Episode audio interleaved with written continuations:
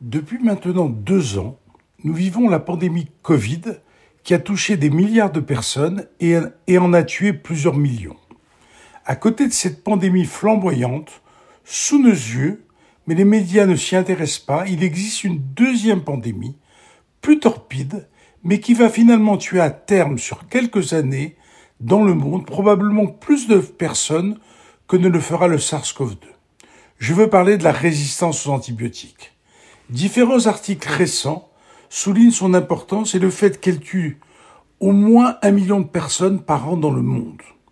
L'OMS estime qu'elle est devenue une des premières causes de mortalité, certes pour l'instant majoritairement dans les pays en voie de développement, mais aussi dans les pays riches.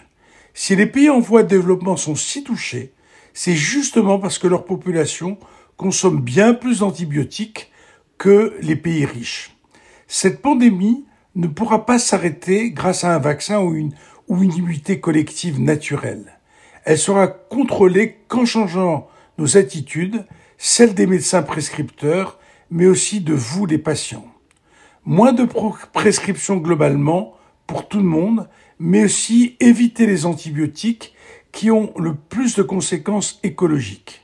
Ces antibiotiques sont maintenant bien répertoriés. Il s'agit des céphalosporines, des quinolones et de l'azithromycine, trop souvent prescrites pour rien lors de la pandémie Covid.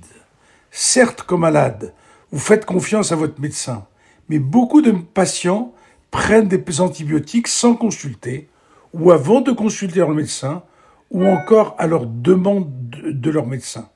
Tout ceci doit s'arrêter dans les prochaines années si l'on veut léguer à nos enfants un capital antibiotique qui leur permettra de mieux résister aux infections.